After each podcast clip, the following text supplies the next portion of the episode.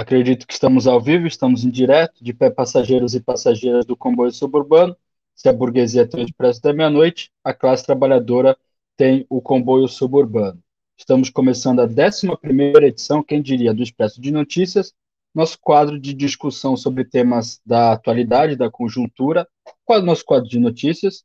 Temos aqui o nosso time titular em campo, Saul Pereira, João Vilela e o Lucas Faria na apresentação pedindo sempre para os e as camaradas divulgarem e apoiarem a criação do nosso conteúdo através da simples e é, fácil divulgação, mandar nos seus grupos, nas suas redes sociais, compartilharem nos seus círculos de amigos e camaradas nosso conteúdo.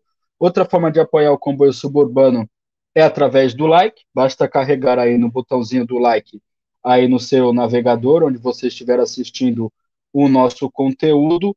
Portanto, deixem o like, que isso ajuda muito com os algoritmos do YouTube para a divulgação dessa, dessa live, para que o maior número de pessoas receba a recomendação para, para ver esse conteúdo e conhecer o comboio suburbano. Estamos também nas redes sociais, além, obviamente, desse canal do YouTube, a qual convidamos para seguir, deixar é, o, o, acompanhar para ser notificado sempre quando tiver conteúdo do comboio suburbano, para não perder nada e participar das nossas lives, através dos seus comentários, das suas observações, fazer um debate aqui conosco, que é sempre muito bem-vindo e valoriza a produção do nosso conteúdo, valoriza o debate em si, né?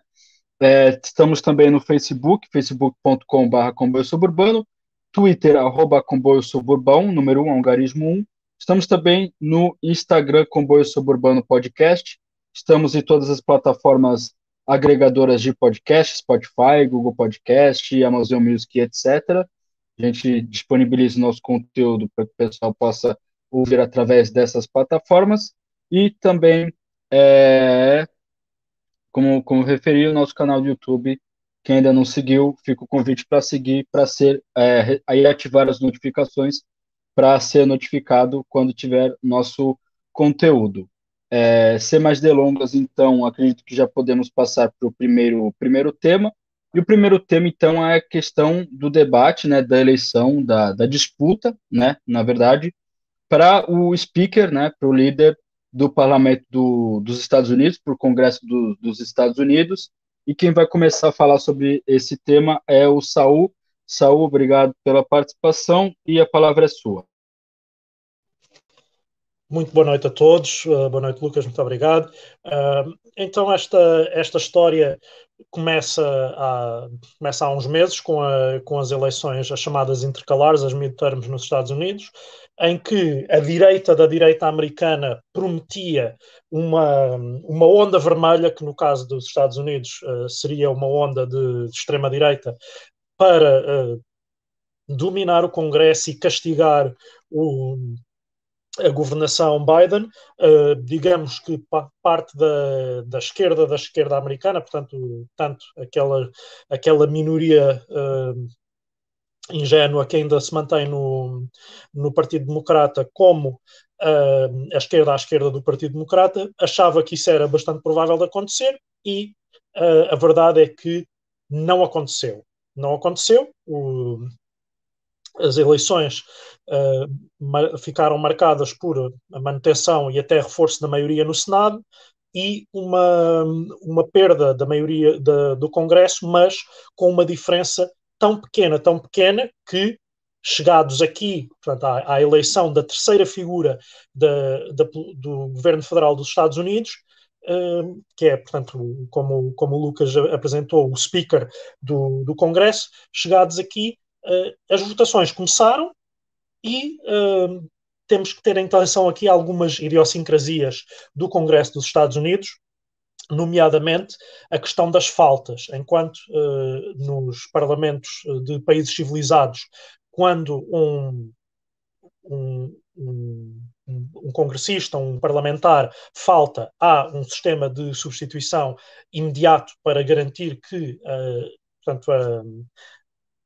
a representação de quem foi votado fica uh, respeitada. Uh, no caso dos Estados Unidos, portanto, isso não acontece. Uh, e, e o, o, que isso permitiu neste caso é que a maioria de, a maioria conseguida pelos, pelos republicanos no Congresso era tão escassa que, entre faltas e uh, a, digamos, falta de disciplina da ala mais à direita do, do partido e uh, o Partido Democrata a votar em bloco, uma vez que está em minoria, saía, saía beneficiado com isso. Obviamente, mais uma vez, quando o Partido Democrata se vê obrigado a, a, a votar em bloco, quem cede é sempre, são sempre os tais ingênuos, portanto, a, a ala mais à esquerda uh, cedeu em todas as frentes na, na escolha do, do, que seria o candidato a, speaker por parte dos, uh, dos democratas e uh, como sempre acontece, a ala mais à direita da direita americana não tem qualquer tipo de, uh,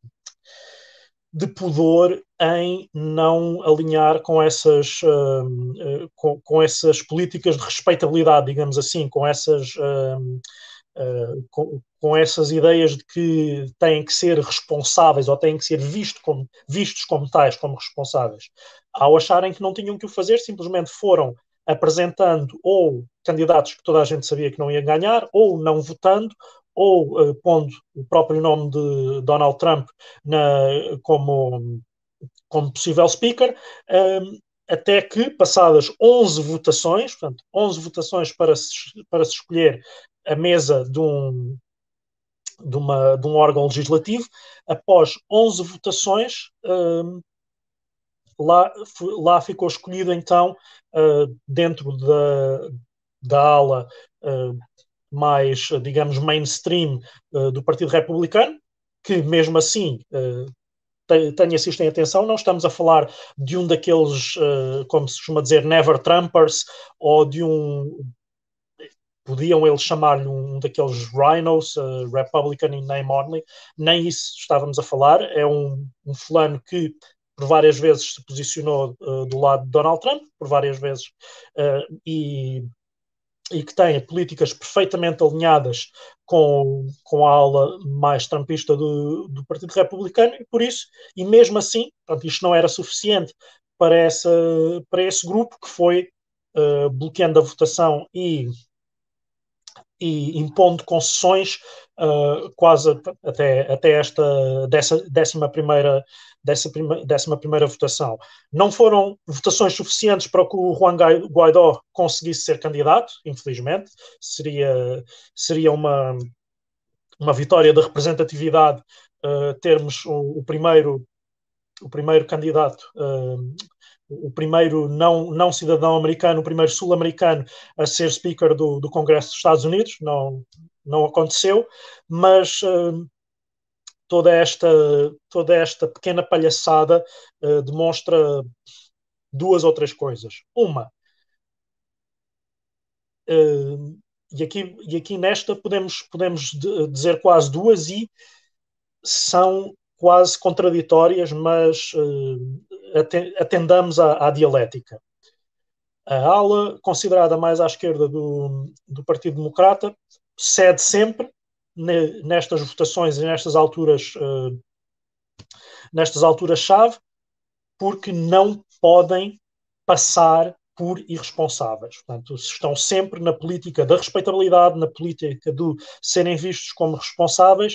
Uh, há uma um caso, um caso recente conhecido, uh, que eram as tentativas uh, iniciais do, do, chamado Force the Vote, que era a ideia de que os, essa, essa pequena ala tinha a obrigação, nem que fosse só moral, de apresentar, uh, forçar uma votação no, nas questões do, dos cuidados de saúde para uma questão simplesmente de ver quem vota e quem não vota e quem, e quem é que se posiciona como. Essa ideia foi abandonada e ficou nos uh, só uh, para, para os, os fringes da, da política americana praticamente e, um, e, e demonstra-se isto, isto, mesmo, portanto esta esta, inca esta incapacidade de uh, fazer qualquer tipo de pressão usando estes momentos-chave nestas alturas. Também é verdade que a situação era de minoria do, de parte dos democratas, e aqui vem a parte uh, contrária, digamos assim, que fica contada aqui, que é esta, Portanto, a, a, direita americana, a direita ocidental em geral, parece nestas alturas ser uh, o seu pior próprio inimigo e assim se viu, portanto, esta incapacidade de, de, de alinhar posições uh, numa altura extrema que é ao mesmo tempo um defeito e uh, uma, algo que, que os torna cada vez mais perigosos, porque esta, as alas mais à direita desta, desta gente são capazes de continuar a forçar estas, uh, estes posicionamentos por mais uh, fringe que eles possam parecer, por mais marginais e, e, minoritários que possam parecer, para assim conseguirem concessões. E, em parte, uh, conseguiram, conseguiram bastantes, conseguiram, conseguiram, digamos assim, que pessoas que que tiveram, que tiveram os, as suas próprias uh, seguranças mais ou menos ameaçadas no, naquela palhaçada do ano passado. De, do ano passado, estarei a confundir, já, já com há dois anos talvez, de, daquela palhaçada de, do 6 de janeiro, em que gente que gente que as pessoas que entraram no Congresso nessa altura possivelmente queria bater, votou a favor de posições que, uh, que se alinham com, com, com, essas pessoas. Portanto, uh, as coisas são assim, são o que são. Essas pessoas, uh, essa ala que foi, que foi obrigando o Partido Republicano nestes dias a ceder numa série de posições, tem a força que tem, tem a, a, capacidade de se mobilizar que tem e vai continuar a fazer isto enquanto, enquanto lhe for possível. Enquanto isso, do outro lado, o que há é o marasmo de, dos mesmismos e o marasmo do centrismo liberal uh, a se manter mais ou menos no mesmo e a ir chamando uh, uh, aquelas margens ingênuas só para fazer figura quando, quando é caso disso.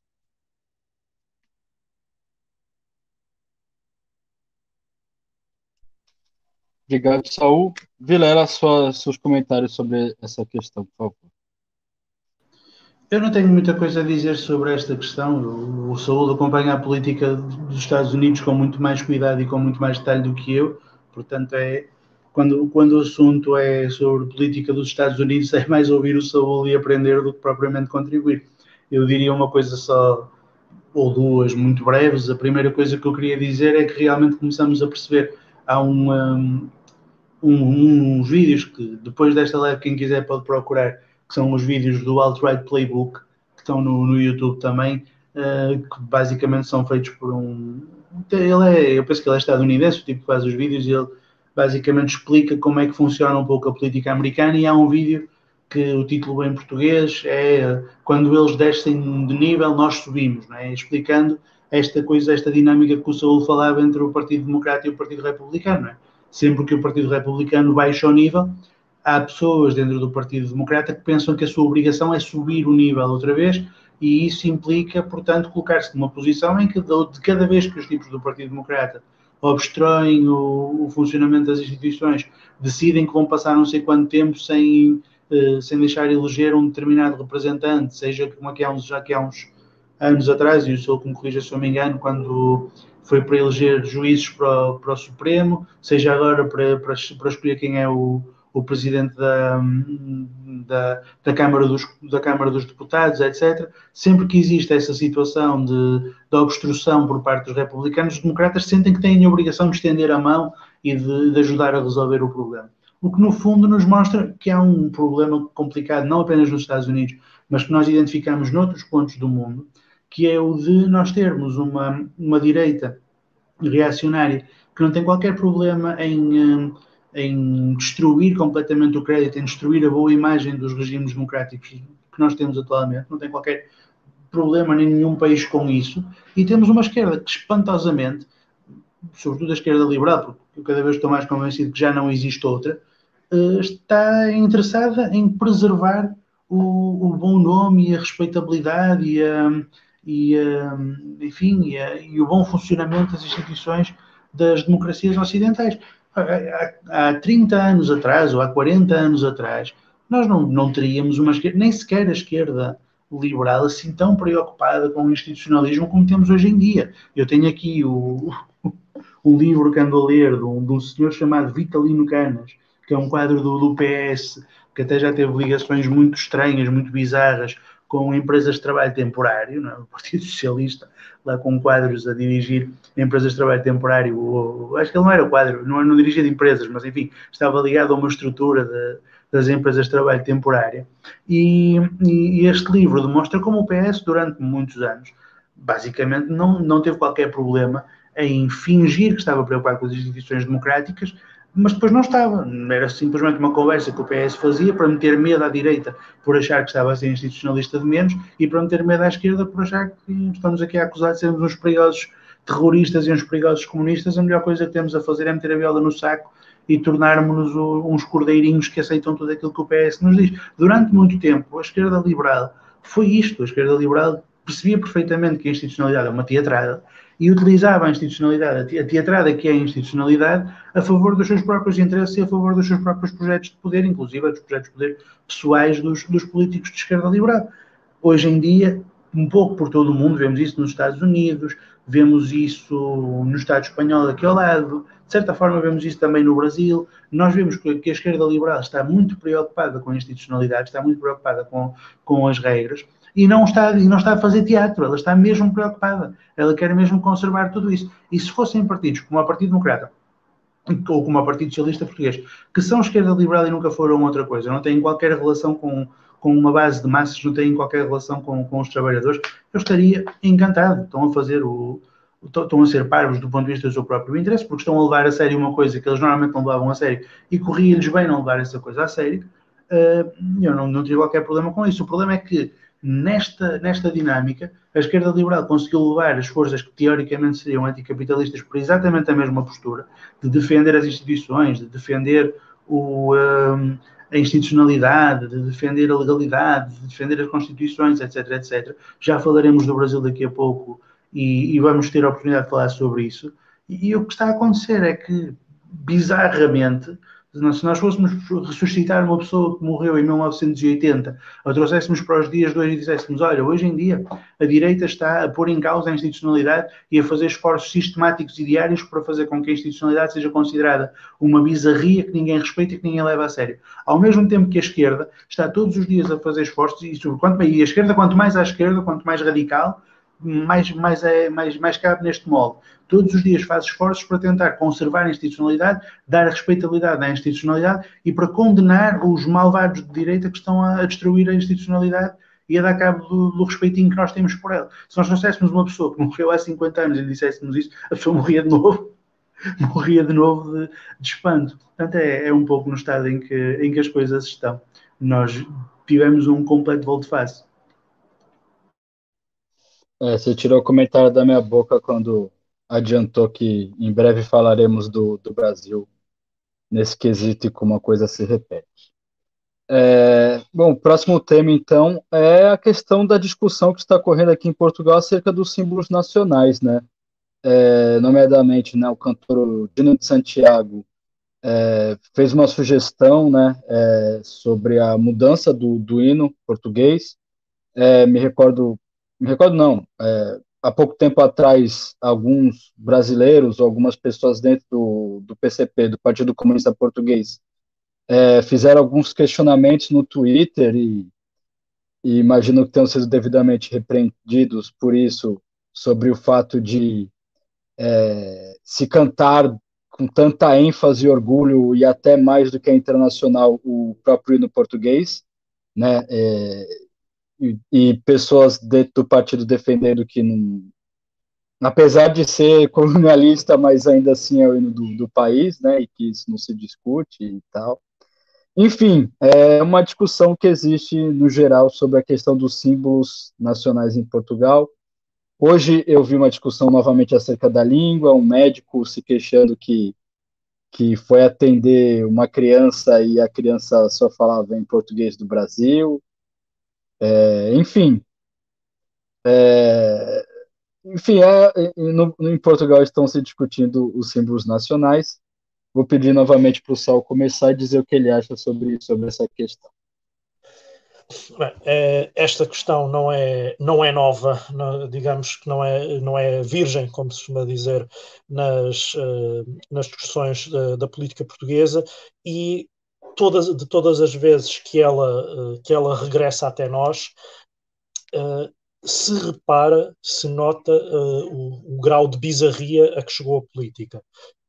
Vamos, vamos começar até fazendo um, um pouco um seguimento ao, ao, que acabámos de dizer, que é a esquerda atualmente, em muitas posições, está sistematicamente a, defender a institucionalidade, a defender a manutenção das performances de, de continuação da normalidade e muitas vezes, também porque grande parte da esquerda se inclui nessa nessa, nessa manutenção, uh, isso inclui também, então, os, os, símbolos nacionais. E, nomeadamente em Portugal, a unanimidade à volta dos símbolos nacionais, uh, a maioria deles da Primeira República, é quase total. Esta, esta intervenção do Dino Santiago é uma pequena exceção numa, num mar de unanimidade uh, desde, há, desde há muitos anos.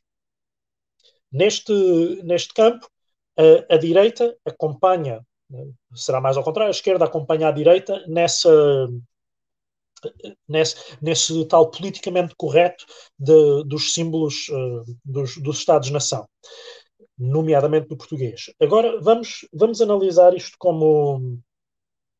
Primeiro, por, por, uma, por uma questão. Os símbolos nacionais são símbolos políticos, são entidades políticas, resultam de processos políticos. Portanto, fazer de conta que são entidades neutras transcendentes, imanentes à nação, seja o que for que, que lhe chamarmos, e que não há qualquer tipo de discussão possível em relação a eles, é uh, de uma ingenuidade total. Isso é a primeira coisa. Segunda coisa, uh, em relação à direita, que é a direita que sistematicamente fala da, da forma como não se vê representada na Primeira República e como acha que a Primeira República é uma, uma intentona, portanto, o início da Primeira República é uma intentona de uma minoria e que, e que o período da Primeira República uh, é uh, um período de caos e de, e, e de mortandade que, que mancha completamente o, ideal republicano em, em Portugal. Essa mesma direita, quando se trata dos símbolos nacionais criados na Primeira República, tem um grau de seguidismo em relação a esses símbolos nacionais e de uh, não, não questionamento quase total.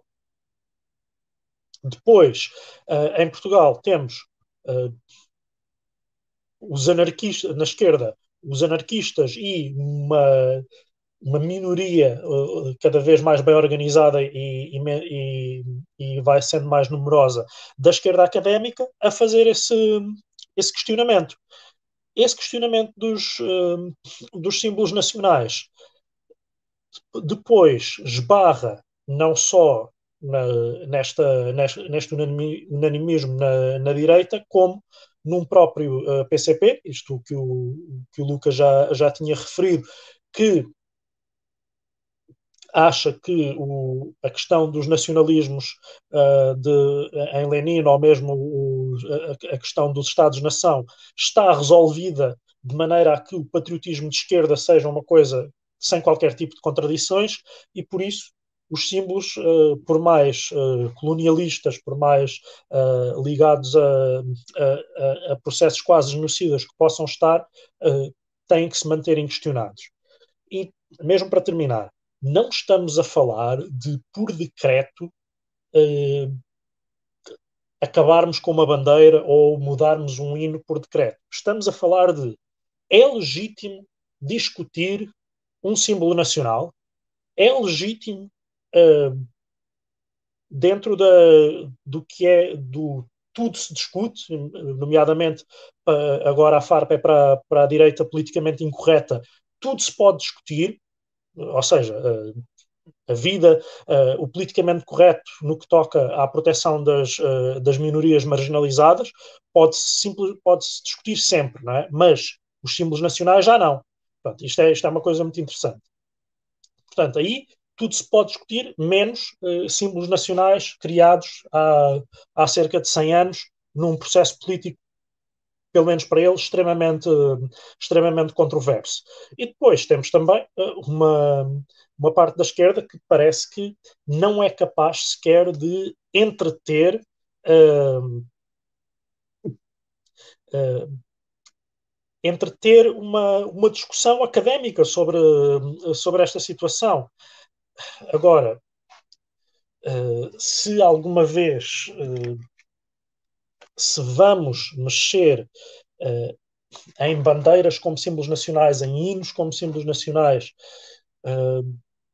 atualmente a situação está tão má, tão má em termos de, das posições políticas e dos e daqueles que se arriscam fazer esta, esta discussão são tão minoritários que praticamente só aqueles que simplesmente são contra o Estado-nação enquanto conceito e fazem a sua ação política já nessa, nessa base, que são uh, os anarquistas e uma minoria de comunistas, uh, só, só, só praticamente esses é que, é que, é que estão posicionados nesta arena de, de discussão e aí não uh, para eles, portanto, a, a, bandeira seria substituída por uma chama, portanto, seria queimar, por isso simplesmente. Aí o hino seria substituído pelo silêncio, portanto, simplesmente uh, deixa, deixaria de, de, existir.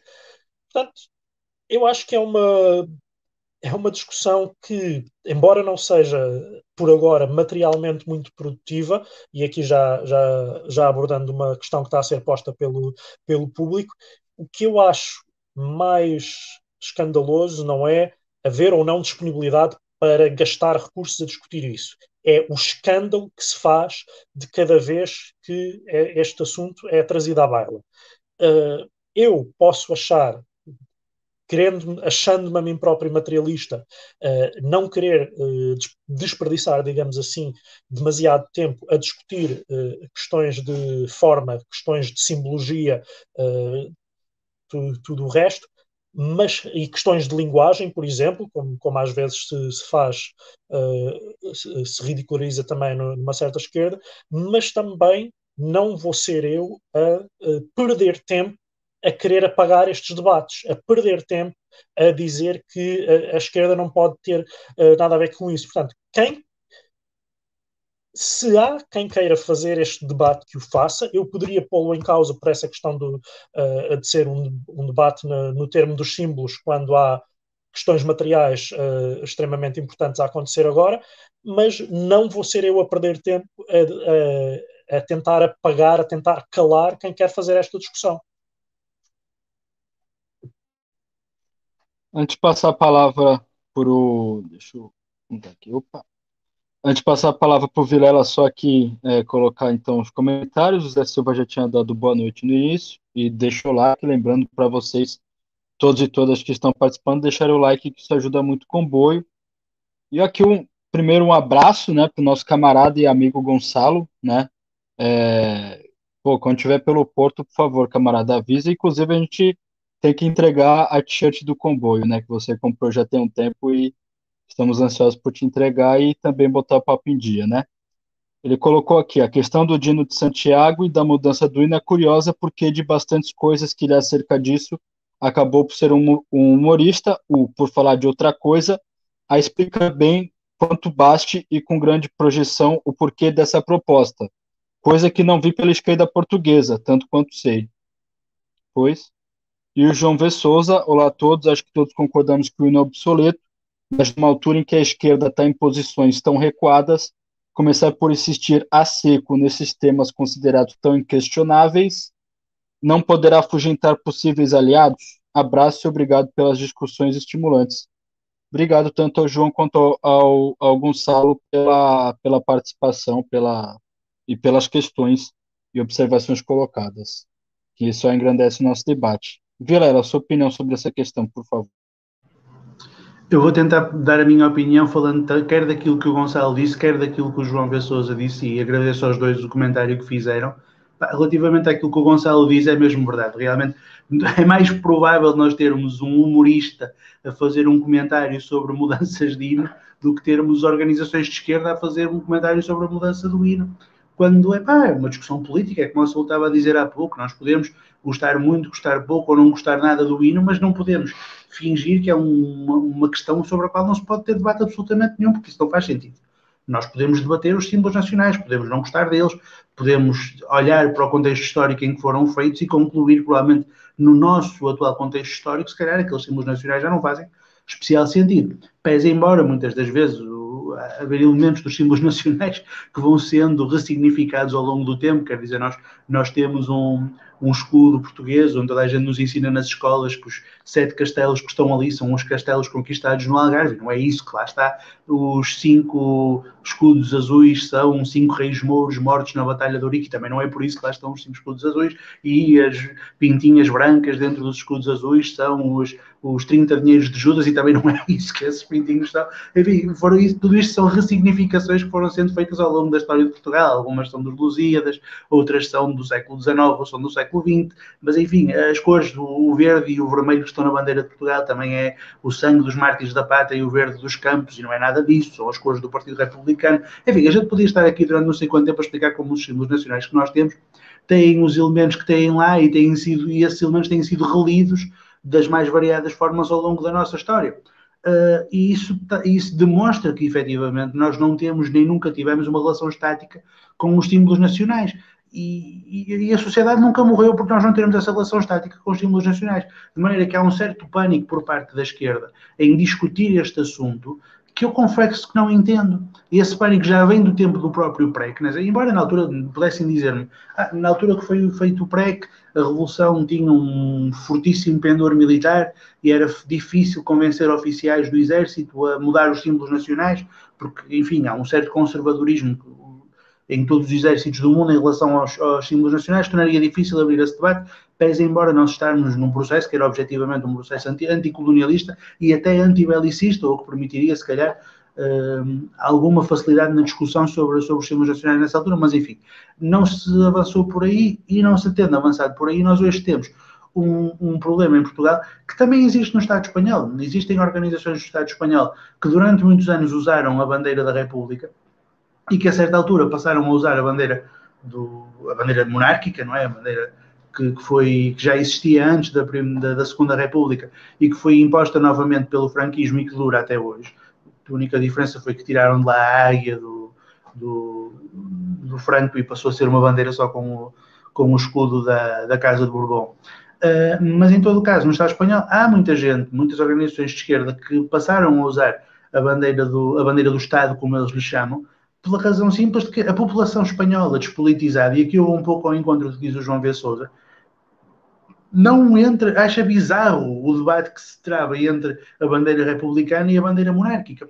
A população espanhola, que nasceu depois de 36 e que há de ser praticamente toda a população espanhola por esta altura, o número de pessoas que nasceram antes de 36 em Espanha já é residual, são pessoas com quase 90 anos, uh, e pessoas que eram adultas em 36 então devem ser deve três pessoas nesta altura que em 36 eram, eram adultos cabais. Portanto, essas pessoas já não se, nunca na vida viram outra bandeira que não fosse a bandeira do, da monarquia, que é uma bandeira que tem quase 90 anos em, em, Espanha, e em Portugal pior ainda, a bandeira republicana, a bandeira do 5 de outubro, que não é do 5 de outubro, enfim, é a bandeira da, da Constituição de 1911, que é que nós temos agora, lá está, é de 1911, é uma bandeira que tem 112 anos quase, ninguém em Portugal tem, acho eu, tem, tem 132 anos para ser um adulto na altura em que se instaurou a, a República e se escolheu esta bandeira. Portanto, toda a gente passou a vida a encarar esta bandeira como um símbolo do seu país. E a reflexão política sobre o que é que esta bandeira significa e sobre o cariz colonial, o cariz belicista dos, dos símbolos nacionais que nós temos, é um, é um debate que, nunca, que a maioria das pessoas nunca teve. E, portanto, de facto, de alguma maneira, vou ao encontro daquilo que o, que o João V. Souza diz, que é quando nós largamos, no meio do, no meio do debate político, do nada, esta discussão sobre os símbolos nacionais, nós expomos-nos efetivamente a começarmos a ser vistos como uns bichos bizarros, porque estamos a falar de assuntos na realidade, não mexem com a vida concreta de, de pessoa nenhuma. A verdade é essa, quer dizer, no, no, dia a dia, uh, o facto da bandeira ser vermelha e verde, o facto da bandeira ter uma esfera armilar, o facto da bandeira ter o, as, os sete castelos e as cinco quinas, muda muito pouca coisa na vida concreta das pessoas. De, facto, de modo que se nós falarmos para as pessoas que a grande pauta política neste momento é mudar a bandeira nacional, eles vão primeiro achar estranho. E segundo, porque e isso é um facto, as bandeiras, as bandeiras nacionais e os hinos nacionais têm um, um, uma forte influência na construção da identidade que as pessoas têm sobre aquilo que elas próprias são. Nós vamos criar um, uma animosidade imediata. Nós temos, primeiro e antes de mais, de conseguir fazer com que as pessoas estejam interessadas em ouvir-nos, que é o primeiro ponto de conversa, e depois de elas estarem interessadas em ouvir-nos, trazê-las paulatinamente para a discussão em que estes assuntos comecem a fazer sentido. Embora, eu volto a dizer, nós não devemos cair no extremo oposto que é o de dizer que, como as pessoas não estão preparadas para ouvir esta discussão, então a gente nunca discute estes assuntos. Passamos o resto da nossa existência a fazer de conta que não há um problema ali, a fazer de conta que não há ali nada para debater, e inclusive, é que ainda é o pior, a utilizarmos esses símbolos nacionais uh, como se fossem símbolos nacionais que não têm nenhum problema. Aí eu consigo perfeitamente compreender que é, sobretudo pessoas que vêm, como estavas a dizer há pouco, Lucas, de, das ex-colónias portuguesas, a começar pelo Brasil. Não é à toa que o Dino Santiago é, é afrodescendente. Eu consigo compreender que para essas pessoas seja extremamente ofensivo uh, ouvir e ver uma organização de esquerda a usar um hino que faça apologia da colonização portuguesa, porque é isso que o hino português faz. Não há como fingir que é outra coisa que o hino português faz, até pelo contexto histórico em que o hino foi feito. O hino português foi feito em sinal de repúdio pelo ultimato inglês, em sinal de repúdio pelo facto de nós não termos conseguido garantir as nossas aspirações coloniais em África perante as, as exigências da Inglaterra. Aquela coisa de que é preciso levantar hoje de novo o esplendor de Portugal tem a ver com o facto de nós, 400 anos antes desse episódio, termos sido capazes de conquistar praças em África e 400 anos depois estarmos a sussurrar as exigências da Inglaterra em relação a essas mesmas praças em África. É óbvio que há uma origem colonialista naquele livro é, é, só, é só absurdo fazer uma discussão em contrário. Agora, neste momento, cento e tal anos depois, as pessoas não encaram o Ilhacino como uma manifestação do colonialismo português, encaram-na como uma, uma, manifestação da identidade portuguesa. De modo que a forma como se faz esse debate tem que ser uma forma cuidadosa, tem que ser uma forma com pinças, mas é um debate que não podemos também ao mesmo tempo fingir que não existe. Eu, eu, eu sei que isto até pode parecer um pouco uma posição centrista da minha parte, mas eu creio, mas creio que não é. Creio francamente que não é. Nós devemos, por um lado, uh, perceber que isto é um tema que pode ser debatido, como qualquer outro tema pode ser debatido.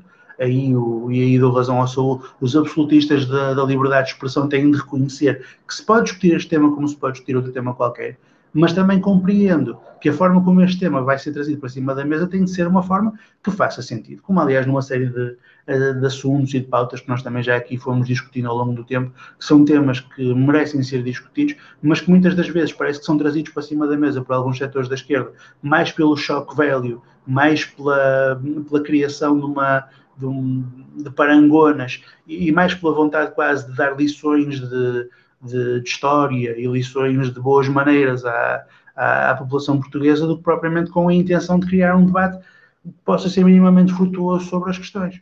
Acho que isso é, sobretudo, a parte que importa aqui. Nós devemos conseguir criar condições, primeiro e antes de mais, para que as pessoas estejam disponíveis a ouvir a nossa, a nossa opinião sobre este assunto. A tirarmos para cima das pessoas, tu és um colonialista, tu és um racista, tu és um não sei quê, devias ter vergonha de ter este hino a probabilidade maior é fazermos com que essas pessoas nos virem a cara, nos mandem para um certo sítio e vão a correr para, para um chega da vida que lhes diga que eles não têm nenhuma razão para ter vergonha do seu hino. É? Como, o, o, à, medida que, à medida que foi, com isto termino, crescendo do, do lado de uma certa esquerda uma a ideia de que era preciso questionar a bandeira da monarquia, etc., no Estado espanhol, começaram a surgir do lado do Vox os, os lemas do não pediremos perdão que eram basicamente uma forma de dizer à população espanhola: vocês não têm que estar a pedir desculpa por aquilo que nós fizemos nas Américas.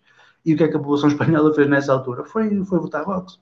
Portanto, este é um tema que merece discussão, mas é uma discussão que tem que ser feita com, com certo cuidado, em meu entender. Obrigado, Vilela. É, eu vou, vou tecer alguns comentários sobre esse tema. É, eu, eu, eu vou discordar, eu discordei mais do que concordei da intervenção do Vilela, talvez não por acaso pelos fatos de ser originário de um país é, ex-colonizado por Portugal, é, mas eu, mas foi, não, não é, é, não é exatamente essa questão. Eu penso mais é, dentro da esquerda, né? bom, primeiro, as bases sociais, né? Eu acho que é, acho que muita, eu acho que muito de uma base social que pode ser é, um potencial para ser é, base, né? Vamos lá, uma camada social, né? Um grupo social que tem um potencial gigantesco para ser para ser base de uma esquerda revolucionária, que a gente praticamente não tem em Portugal, né? Está é, tá dentro das periferias dos, dos grandes centros, nomeadamente é, Lisboa e Porto, e muitos deles são é, afrodescendentes ou, no caso, também brasileiros. É, eu acho que essa é uma discussão muito sensível e eu acho que o papel das organizações é, consequentes é, com, com uma proposta revolucionária é elevar as consciências da massa e acho que é um debate válido para fazer esse papel, para fazer esse trabalho. É, de fato, pode causar algum estranhamento, mas, é, enfim, é, prefiro muito mais pensar em construir uma base social a partir de setores que estão sensíveis com essa questão do que até brincando um pouco com o exemplo que o Vilela deu, mas alguém que votaria no Vox ou no Chega. Acho muito mais fácil chegar para as nossas posições alguém que está disposto a fazer esse debate, essa, essa desconstrução, usando o termo, um dos termos merda da, da atualidade, mais do que alguém que, que tenha essa verve nacionalista de, e patriótica, né? É, porque eu vejo que o nacionalismo de esquerda, né, é, acho que está esgotado, a gente já, já não está mais numa posição. É, acho que no Brasil se via mais, principalmente por conta da, da ditadura militar, né?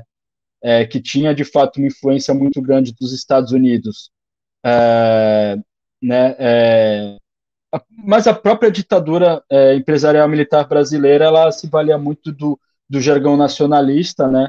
É, era, um, era um momento que, que o imperialismo, a questão da crítica é, anti-imperialista saía com muito mais facilidade, mas se a gente for pensar, ver o, o, o projeto político dessas organizações, eu estou falando do Brasil, dos anos 60, né, era um anti-imperialismo burguês, né?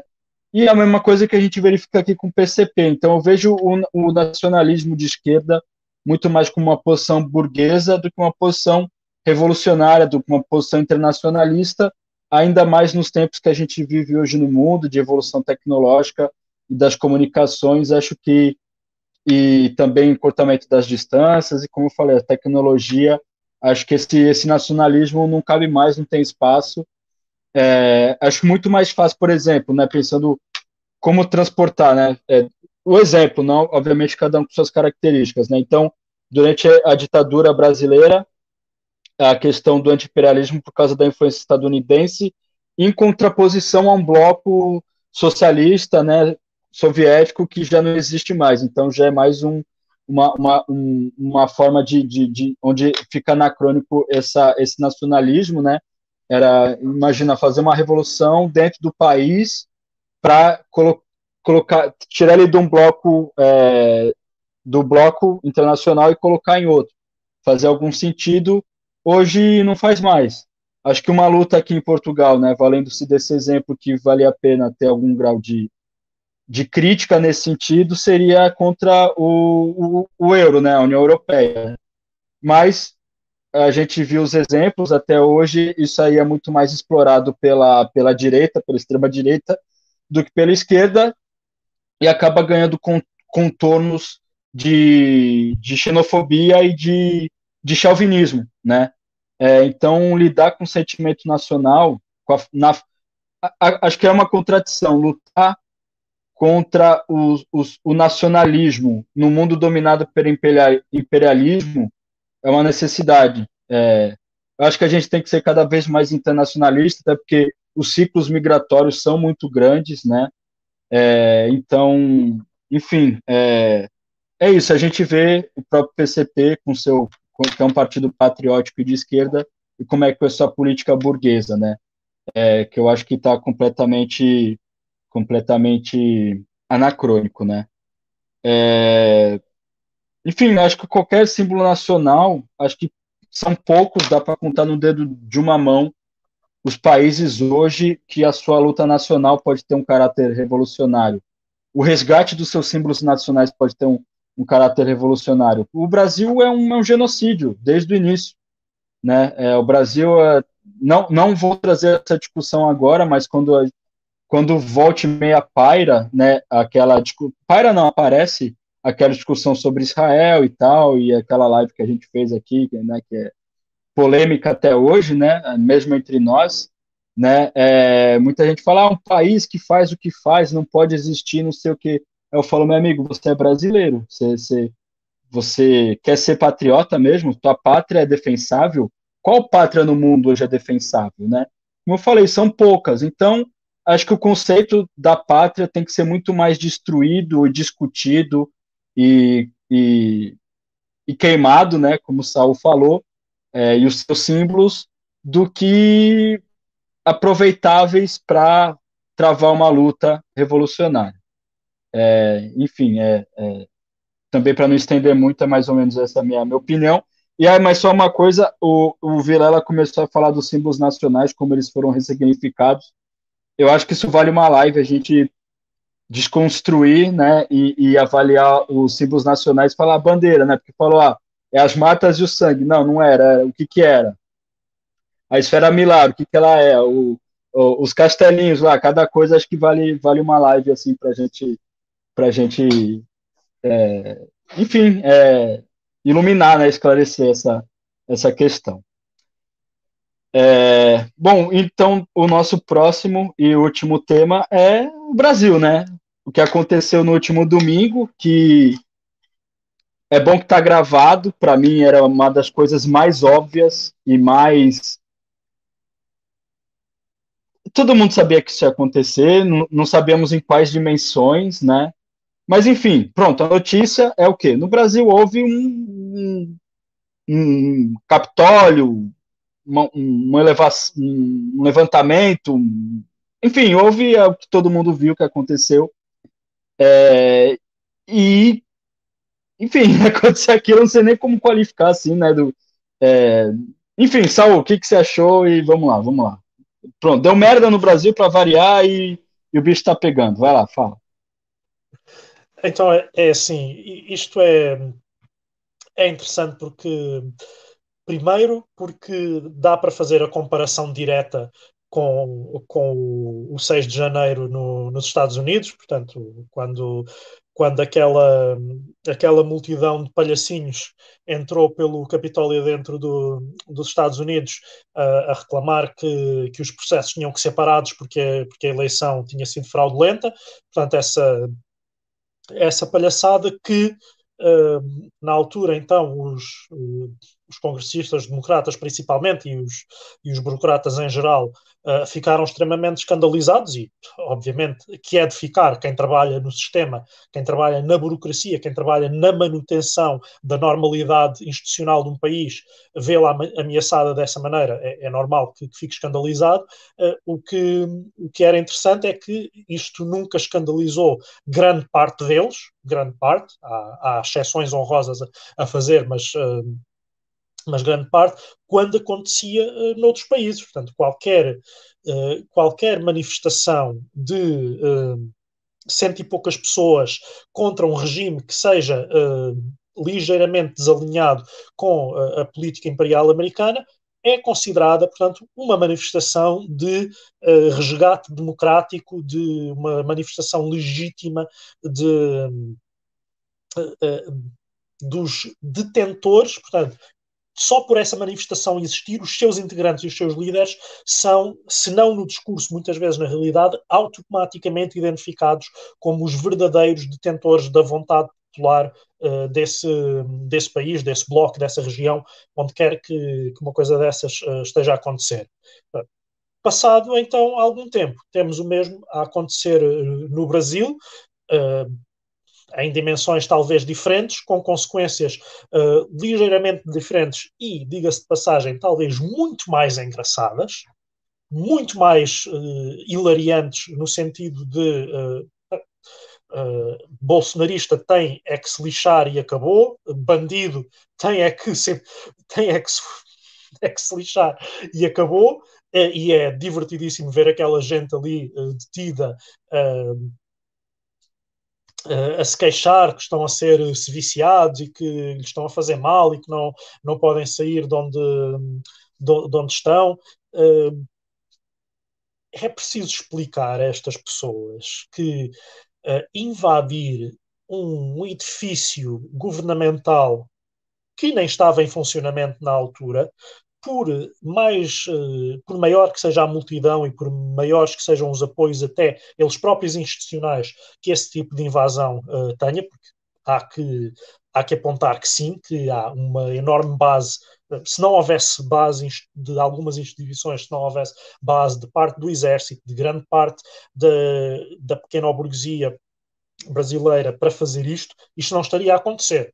É, é isso que, que garante uh, que isto acontece. Pois há também uma base simplesmente no mundo da fantasia, que muitas daquelas pessoas vivem, muito também por causa dos processos políticos que, que o nosso mundo está a viver de maneira muito acelerada isso vê-se muito nos, tanto nos Estados Unidos como no Brasil, que é quando a realidade parece uh, colocar em causa o futuro histórico de determinadas classes sociais, determinados grupos sociais, essas classes sociais preferem ignorar a realidade do que encarar uh, o fim do seu, do seu futuro histórico. E e isso vê-se na classe média branca dos Estados Unidos e eh, no seu equivalente eh, no Brasil. Portanto, estas pessoas estão a tentar eh, contrariar os processos, não, não que fosse Lula da Silva a, a, a fazer esse, a levar a, esse futuro histórico, mas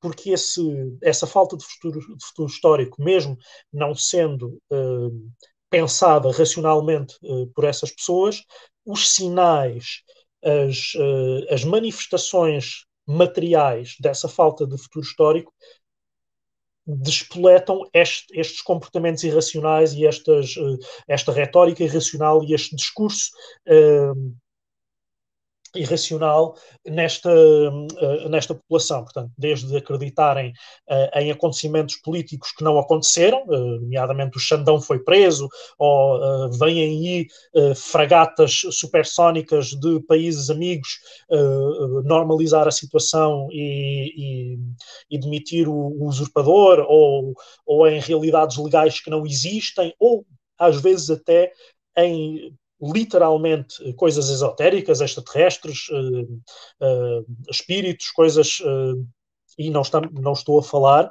de questões de religiosidade profunda, embora também exista, ou de, de por exemplo, de religiões afro, afro-brasileiras. Estou a falar de, do mais da, da, da mais superficial espiritualidade New Age transformada em, uh, em, ideologia, uh, em ideologia política e em uh, base para, para tomar atitudes políticas. isto depois misturada com, com, a, com a loucura do, dos evangélicos também. Isto, isto depois, de alguma maneira, esta gente entende-se depois lá dentro destes, deste tipo de protestos. Isto só para, para quase para finalizar. Na, no mundo de hoje, se de facto uma força política eh, minoritária ou que não está no poder ou subversiva quer tomar conta de um país, pegarem multidões desarmadas e fazê-las marchar sobre edifícios governamentais vazios não vai mudar a realidade política desse país. Portanto, uh, estas pessoas acharem que por estarem a marchar da maneira que marcharam para aqueles edifícios que vão causar algum tipo de normalização para o que eles considerariam normal da situação política é um perfeito disparate. Uh, é, uh, chega quase a ser equivalente às, à obsessão da esquerda liberal pela institucionalidade. Portanto, estas pessoas acharem que estando a ocupar os edifícios simbólicos dessa institucionalidade, que, por isso mesmo, subvertem a institucionalidade. Isso não acontece.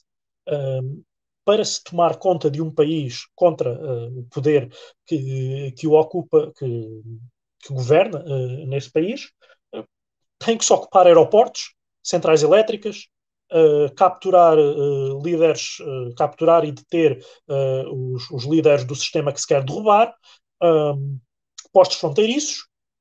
Portanto, se alguns destes bolsonaristas estiverem dispostos a, a, a, fazer algo deste tipo, gostaria de os ver a tentar, uh, literalmente gostaria de os ver a tentar e ficaria felicíssimo com as consequências que tenho quase a certeza que isso teria, e quantos mais, quantos mais o fizessem, quantos mais sofressem essas consequências, mais feliz eu ficaria. Mas gostava, gostava que tentassem. E, e aqui, desta vez mesmo para finalizar, os Estados Unidos têm feito tudo para dizer ao mundo que, uh, que é esta, esta transição de poder, uh, esta passagem de pasta uh, e este PT já quase digamos, domado de tudo aquilo que ainda tinha de autonomia política dentro do, do sistema político internacional atual. Portanto, o PT, desde há muito tempo que não é anticapitalista e, e até se possa duvidar se alguma vez foi anti-imperialista, mas que tinha, uh, que teve uma política de blocos interessante num, num, numa determinada fase do, do lulismo, teve.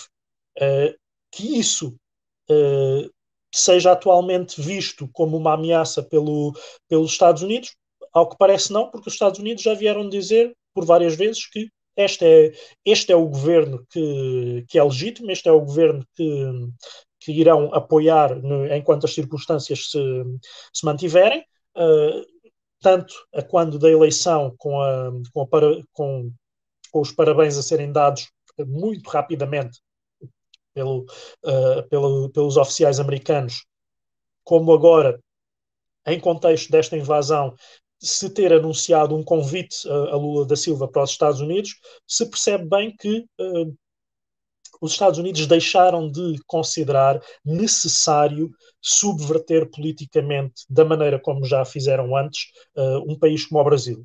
Porque o governo que lá está já representa suficientemente bem os interesses deles, nomeadamente o próprio Lula da Silva, uh, na, sua, na sua versão 2022, está perfeitamente alinhado com o social-liberalismo que, uh, que governa os Estados Unidos neste momento, e uh, Alckmin, como vice, está perfeitamente alinhado com tudo o resto uh, da política americana que se queira posicionar dentro do, dentro dos interesses uh, dos interesses da política americana que se, que se queiram posicionar uh, dentro, dentro do Brasil.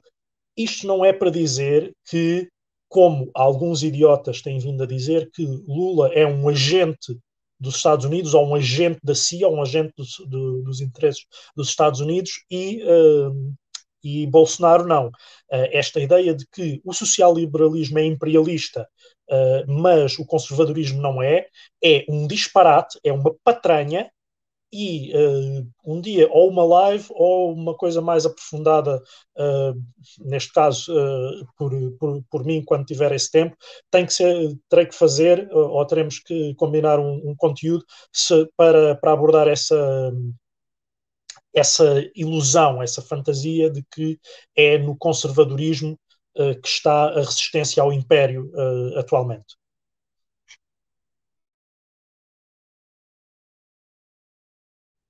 Vilela, suas impressões sobre a questão, por favor. a primeira impressão que eu queria, que eu queria dar pá, é concordar aqui com um comentário do, do Zé Silva. Prender um bolsonarista assim daí, não sou advogado, vou chorar até quando? Chega de mimimi. é, é, é isto, é verdade. Pá, e em relação a este assunto, também queria, acho que há aqui, uma, há aqui um, um texto que foi escrito aqui há uns anos, deixem-me só encontrá-lo rapidamente aqui na internet, que fala disto com muito cuidado. Deixem-me só ver se, se, o meu computador se, se colaborar comigo. Ah, aqui está ele, exatamente. Uh, precisamente. O texto diz isto. Hegel observa em duas de suas obras, em uma de suas obras, perdão, que todos os factos e personagens de grande importância na história do mundo ocorrem, por assim dizer, duas vezes. E esqueceu-se de acrescentar a primeira como tragédia e a segunda como farsa. Porque a gente sabe que isto é o princípio do 18 Brumário de Lisboa na parte do, do Marx, e, e, é exatamente isto que aconteceu aqui no, no, no Capitólio brasileiro, no, nesta, nesta invasão da esplanada dos, dos, três poderes e da, da, invasão lá ao Congresso e ao, penso que também invadiram o STF, se a memória não me falha, mas em todo caso esta, esta tentativa de invadir edifícios públicos por, por bolsonaristas tontinhos foi, foi uma imitação do, do Capitólio, a qual nem sequer faltou o, o senhor com, a, com os cornos, como tinha acontecido nos Estados Unidos. Esta manhã mandaram literalmente uma mas, fotografia. Mas o primeiro já foi uma farsa.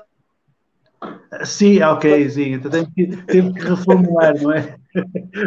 Primeiro em farsa e depois em revista à, à portuguesa ou à brasileira. Fica assim, não é? Primeiro em farsa, depois em vaudeville. Mas seja como for. O, o, o, Mandaram-me esse meme esta manhã, pá, nem sequer faltou o Homem dos Cornos. Foi, foi exatamente uma imitação sem tirar nem pôr. Enfim, daqueles, daqueles gestos de, de viralatismo que a gente identifica cá em Portugal e também identifica em outros países que são subordinados no, na, na, Divisão Internacional do Trabalho. Nós que até nem somos especialmente subordinados porque estamos na União Europeia e na NATO, apesar de estarmos numa posição menor, já temos isso. Eu faço ideia como é que não será eh, a direita dos países mesmo da, da periferia do capital. Devem ser uns, uns frustrados permanentes que querem o tempo todo provar a si próprios que não são assim tão uh, guatemaltecas, assim tão dominicanos, assim tão uh, japoneses, japoneses é outra coisa também central, mas não são assim tão tailandeses, são um bocadinho do centro da Europa de alguma maneira, portanto começam a imitar, e do centro capitalista, não é? começam a imitar o que viram nos, nos países do centro capitalista, a começar pelos Estados Unidos, no Brasil, isso, quem, quem, acompanha a política brasileira vê que estas imitações da política americana, sobretudo da direita americana, são para todo dia, são, são relativamente comuns na, na direita brasileira. Enfim, o que, é que, eu, que é que eu ia dizer sobre isto? Eu, eu confesso que fui, fui traído pelo, pelos acontecimentos. Eu não esperava, de facto, que houvesse uma, uma coisa destas. Achava que não, não haveria um grau de tontice tão grande como ver velhinhos, porque francamente eram praticamente todos velhinhos de, de 60 e tal, 70 e tal anos, de tentar assaltar o Congresso brasileiro pareceu-me pareceu uma coisa muito insólita de se ver. Mas, mas pronto, aconteceu, a verdade é que aconteceu, tentaram tomar conta daquilo, foram rapidamente uh, submetidos pelas polícias, apesar de ter havido aquela história do, do secretário de Segurança do Distrito Federal, que agora vai preso, e do, do governador do Distrito Federal, que parece que também vai preso por terem dado ordens à Polícia Militar para não tomar uh, nenhuma medida contra aqueles invasores, enfim, num, num gesto um bocado pateta, porque uh, há, há, gestos por vezes nos bolsonaristas que me fazem de facto acreditar que nós estamos a lidar com um, um fenómeno de psicose coletiva, quer dizer, como é que tu, como é que tu és secretário de segurança de, de, de um Estado, não é? Num, num, num país qualquer, decides que vais dar ordens às polícias para não reprimirem um assalto à sede do Poder Legislativo e aparentemente ao Tribunal mais alto do país e achas que vai correr tudo bem. isto, é, isto, é, patético, quer dizer, isto é ridículo. Mais a mais quando eu, eu, eu vivo a um, a um oceano do Brasil, nunca lá fui e já percebi que existe da parte de uma série de ministros do, do Supremo Tribunal Brasileiro, concretamente por parte do Alexandre de Moraes, uma vontade enorme de prender bolsonaristas, não porque ele seja um, um grande defensor da democracia, mas porque ele já percebeu que isso é uma coisa que o vai prestigiar e lhe vai dar imenso poder e imensa capacidade de negociar com o poder que vai entrar agora, se ele demonstrar que é o único tipo que consegue mobilizar as suas forças para conseguir prender bolsonaristas em barda. Ao, ao passo que já, já deu para perceber que, as, que, que, os, que os, dirigentes do, do, governo petista não têm exata certeza do que é que vão fazer a seguir. Já deu para perceber que eles têm algum, algum, algum receio, algumas hesitações, estão ali a tentar perceber exatamente que poder é que têm ou que poder é que deixam de ter sobre a estrutura das polícias, sobre a estrutura do exército, para impor a, a repressão dos bolsonaristas. E enquanto eles pensam no que é que vão fazer, o Alexandre de Moraes faz. E, portanto, era evidente. E, e, atenção, dava para perceber que era exatamente isto que ia acontecer desde o princípio. Dava para perceber que o PT, como é comum na esquerda, e hesitar na hora de, exercer repressão sobre a direita, no, a, esquerda, a esquerda social-liberal da PT, não hesita em exercer repressão contra trabalhadores. Mas em exercer repressão contra a direita tem muito medo. Pensa muitas vezes, fica lá a fazer muitas contas, e o Alexandre Moraes não tem qualquer problema com isso. Caiu para cima, vai prendê-los um a um, e era óbvio que era isso que ele ia fazer. Portanto, não, não entendo porque é que este como é que este acontecimento se desenrola quando é, é, evidente para mim, que nem sequer moro no Brasil e nunca lá estive, que era isto que ia acontecer, que ia haver prisões de todas as pessoas que se metessem nisto. O que é que eu penso que vai acontecer agora? depois deste, deste episódio estar, estar tratado. Bom, na minha opinião, o, o, projeto, o, o projeto bolsonarista colapsou completamente se podia, e eu, pessoas que eu, a quem eu já ouvi essa tese, eu próprio já escrevi algumas coisas sobre isso nas minhas redes sociais, se podia haver uma espécie de tentativa do Bolsonaro de ficar quietinho no seu canto, uh, tentar esperar que o Lula, que agora vai ter que enfrentar quatro anos de governo em situação de inflação muito alta, em situação de problemas internacionais que a gente não faz ideia como é que se vão resolver, se é que algum desses vão resolver, como a, a crise da, da da Rússia e da Ucrânia, com as questões ligadas às alterações climáticas, etc. O, o, o Lula vai ter de, de, governar num quadro extremamente complicado e um bolsonarismo lúcido, aquilo que faria era ir para Orlando, como o Bolsonaro fez, e esperar que o Lula calmamente comece a fazer disparados uns a seguir aos outros, para daqui por um par de anos o Bolsonaro voltar a aparecer como um salvador da pátria, que vai voltar a libertar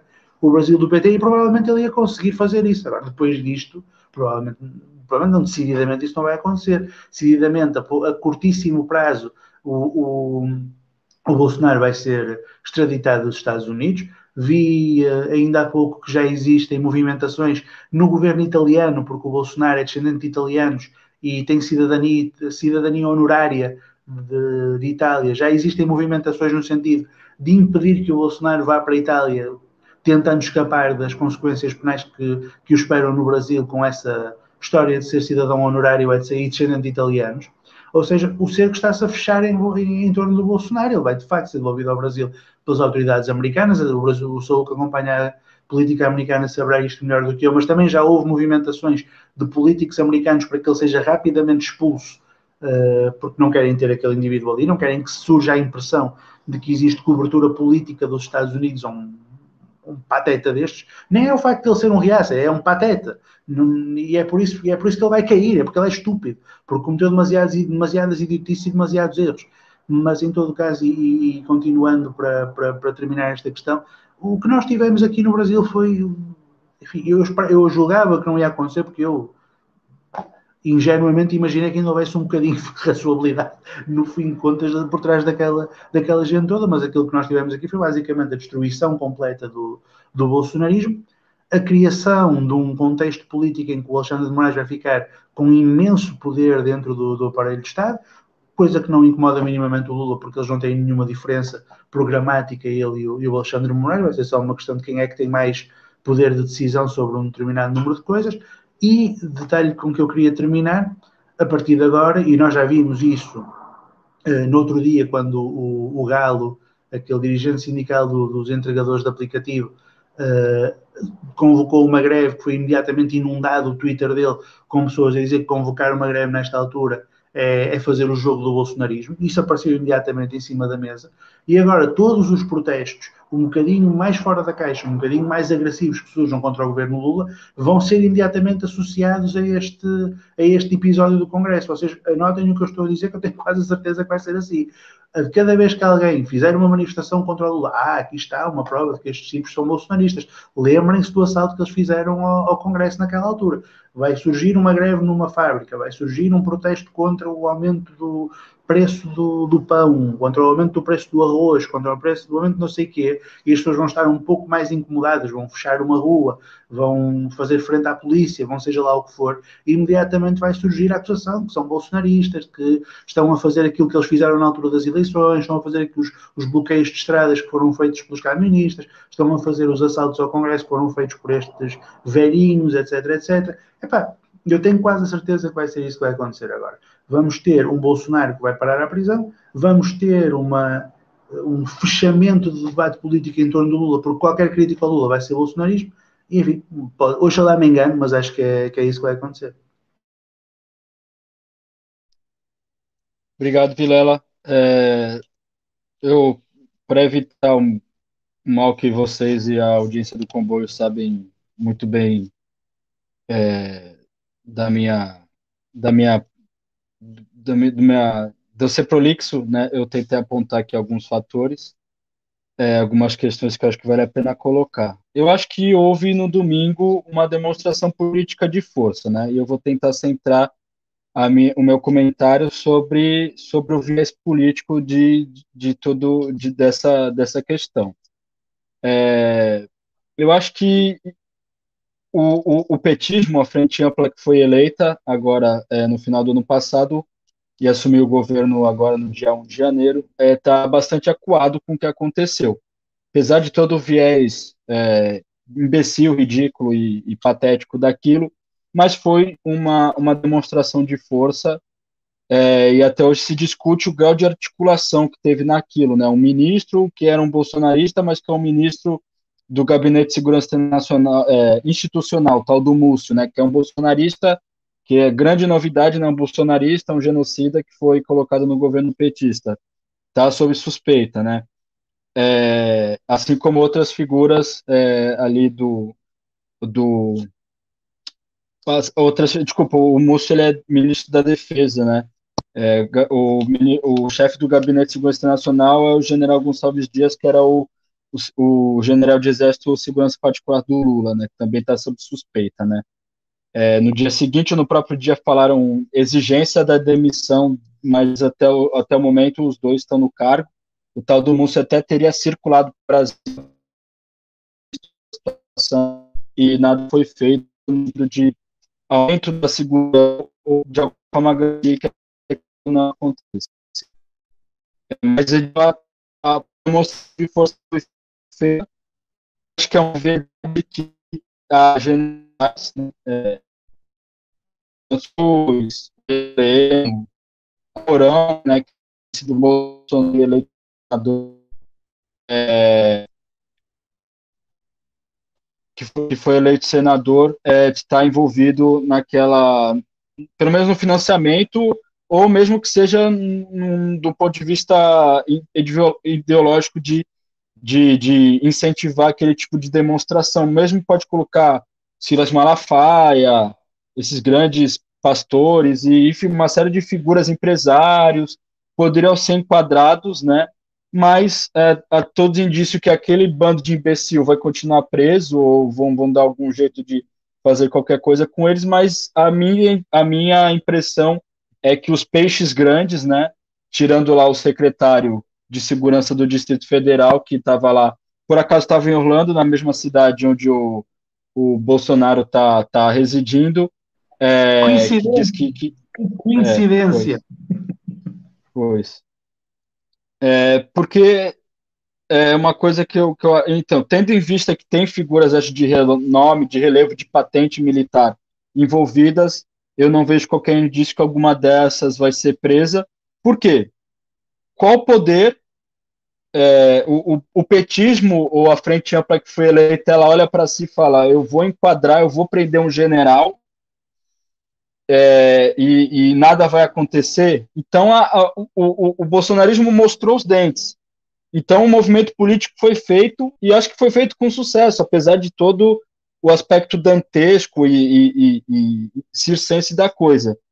Porque a, não há qualquer motivo para a burguesia brasileira ou burguesia internacional no Brasil é, ter qualquer tipo de medo ou receio de um governo Lula, mas é, a Dilma também estava fazendo o governo que estava fazendo, principalmente o segundo governo, né? Sempre importante lembrar ou dar a conhecer às pessoas o que, que foi o segundo governo Dilma, no sentido de retirada de direito, de privatização, de financiarização da economia e tudo mais, né? A, Dilma, a defesa que parte da esquerda faz para Dilma é uma coisa para mim psicodélica do mesmo grau do, do, do bolsonarismo, assim. O, governo daquela mulher foi um lixo, ela, é, ela é um lixo, né? É, apesar do histórico dela e da figura dela, mas o governo lixo, governo burguês é, do, dos piores tipos, mas enfim, mesmo fazendo esse governo que ela está tentando fazer, ela foi rifada do poder, porque a burguesia brasileira, a burguesia no Brasil, é,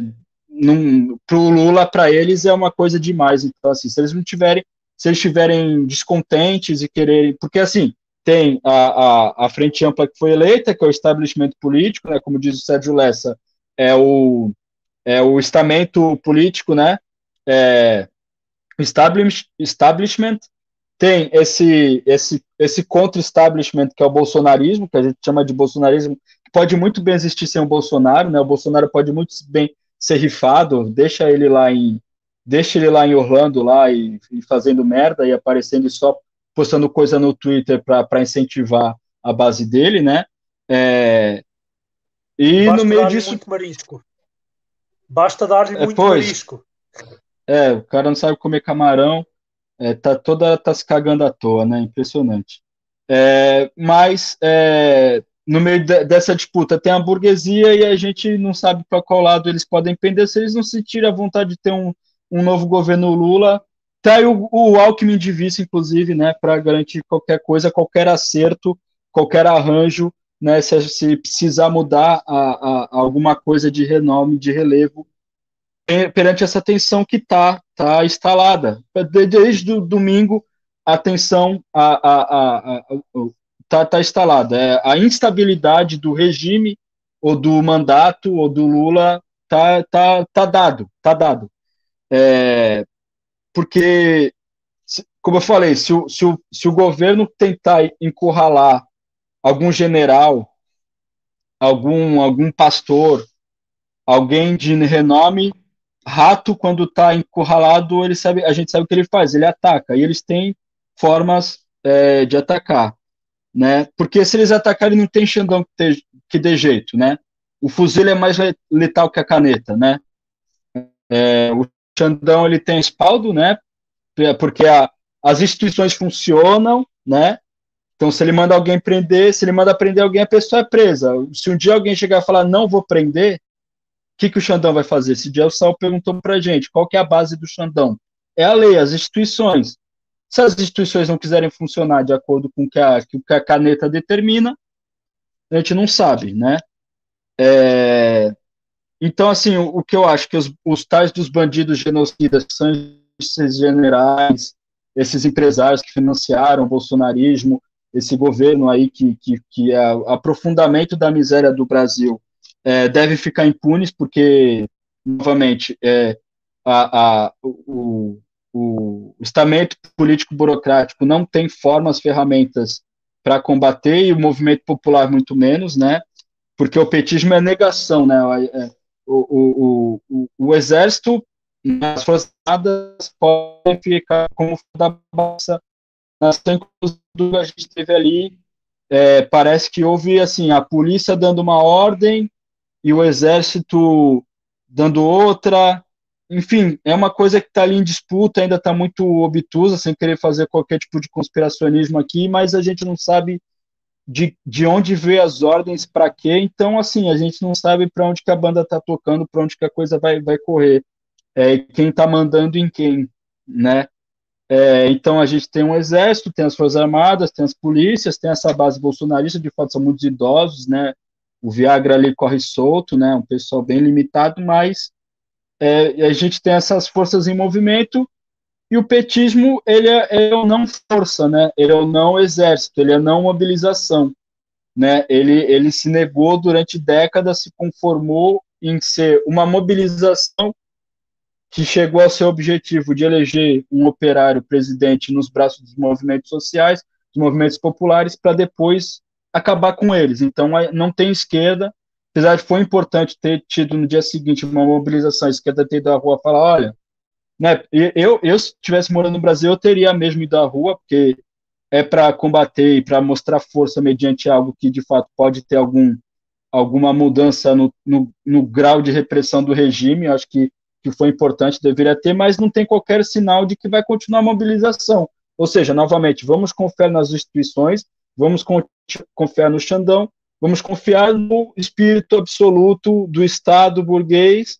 para ver se ele Lula para que nada aconteça e as coisas continuem como programado, que é o Lula fazer um governo e tentar desfazer a merda que o Bolsonaro fez, que a gente sabe que não vai acontecer, mas é isso. Eu, eu falei no domingo, basta um general. Se um general falar não, é não, e acabou, e a gente não sabe o que vai acontecer. Pode prender o Lula por ter é, perseguido ou por ter qualquer merda eles podem, como eu falei, a Dilma seguiu toda a cartilha e arrumaram um jeito de tirá-la do governo. Com Lula pode acontecer a mesma coisa, ainda mais sendo Lula, tendo o histórico dele e, e, e, e essa coisa. Então, assim, é, eu acho que houve no domingo um movimento político é, histórico, um movimento político importantíssimo, que a gente, apesar do caráter, quer dizer, do caráter não, da aparência dantesca, é, rocambolesca,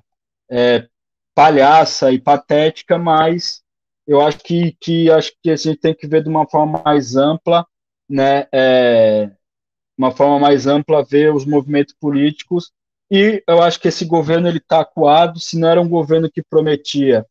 Para quem tem né, dois neurônios funcionando, não prometia nada, agora ele promete muito menos, porque é isso, é isso que a gente chama de bolsonarismo, como eu falei, não precisa ter o Bolsonaro continuar vivo, continuar significativo, está dentro do governo Lula, o governo Lula está completamente acuado no sentido de poder fazer algum grau de saneamento dentro do aparelho do Estado para tirar essa gente do poder, eles vão ficar lá.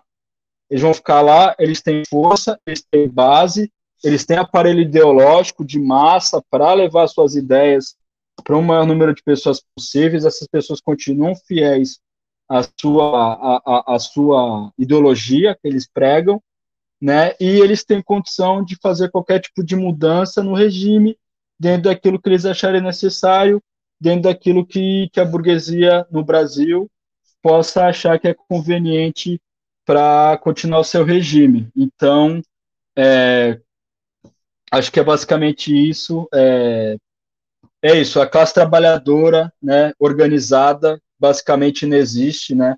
Se a hegemonia da, da e é a verdade, né? Se a hegemonia do campo da esquerda é o petismo, a hegemonia é a não existência, é a não mobilização, é apenas a mobilização eleitoral.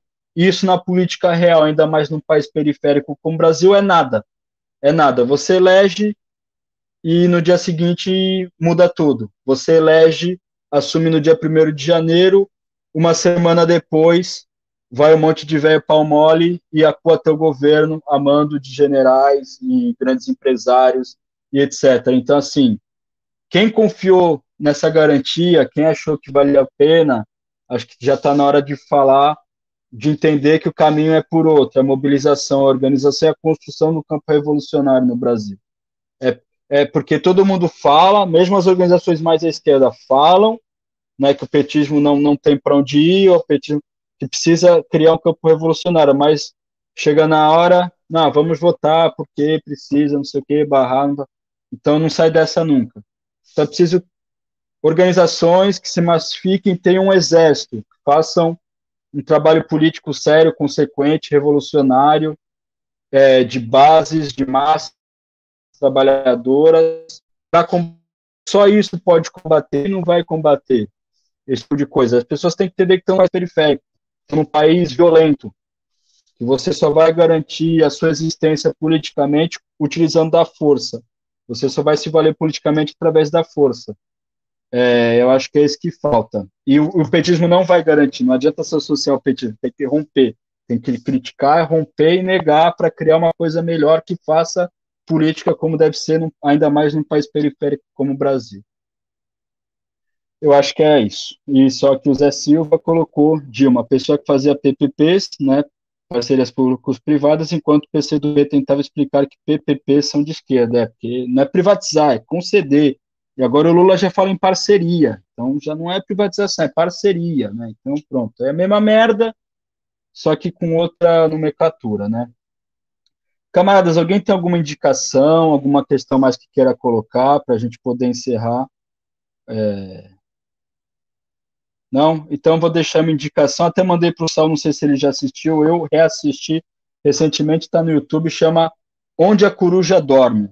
Tá? É, um, é um documento histórico sobre o samba no Brasil e acho que é muito muito interessante para ver algum. O Sal me acordou falou: ah, eu vi uma música, um, um, um, grupo lá do Brasil de música tal. Eu falei: ó, é bom, é interessante, dá para analisar aspectos sobre, sobre o Brasil, mas vai no, ouça Bezerra da Silva e assista Onde a Coruja Dorme, que aí é, é rico, para quem consegue analisar as coisas para além, né, é, é, vai, vai, vai, vai entender muita coisa ali, tá bom?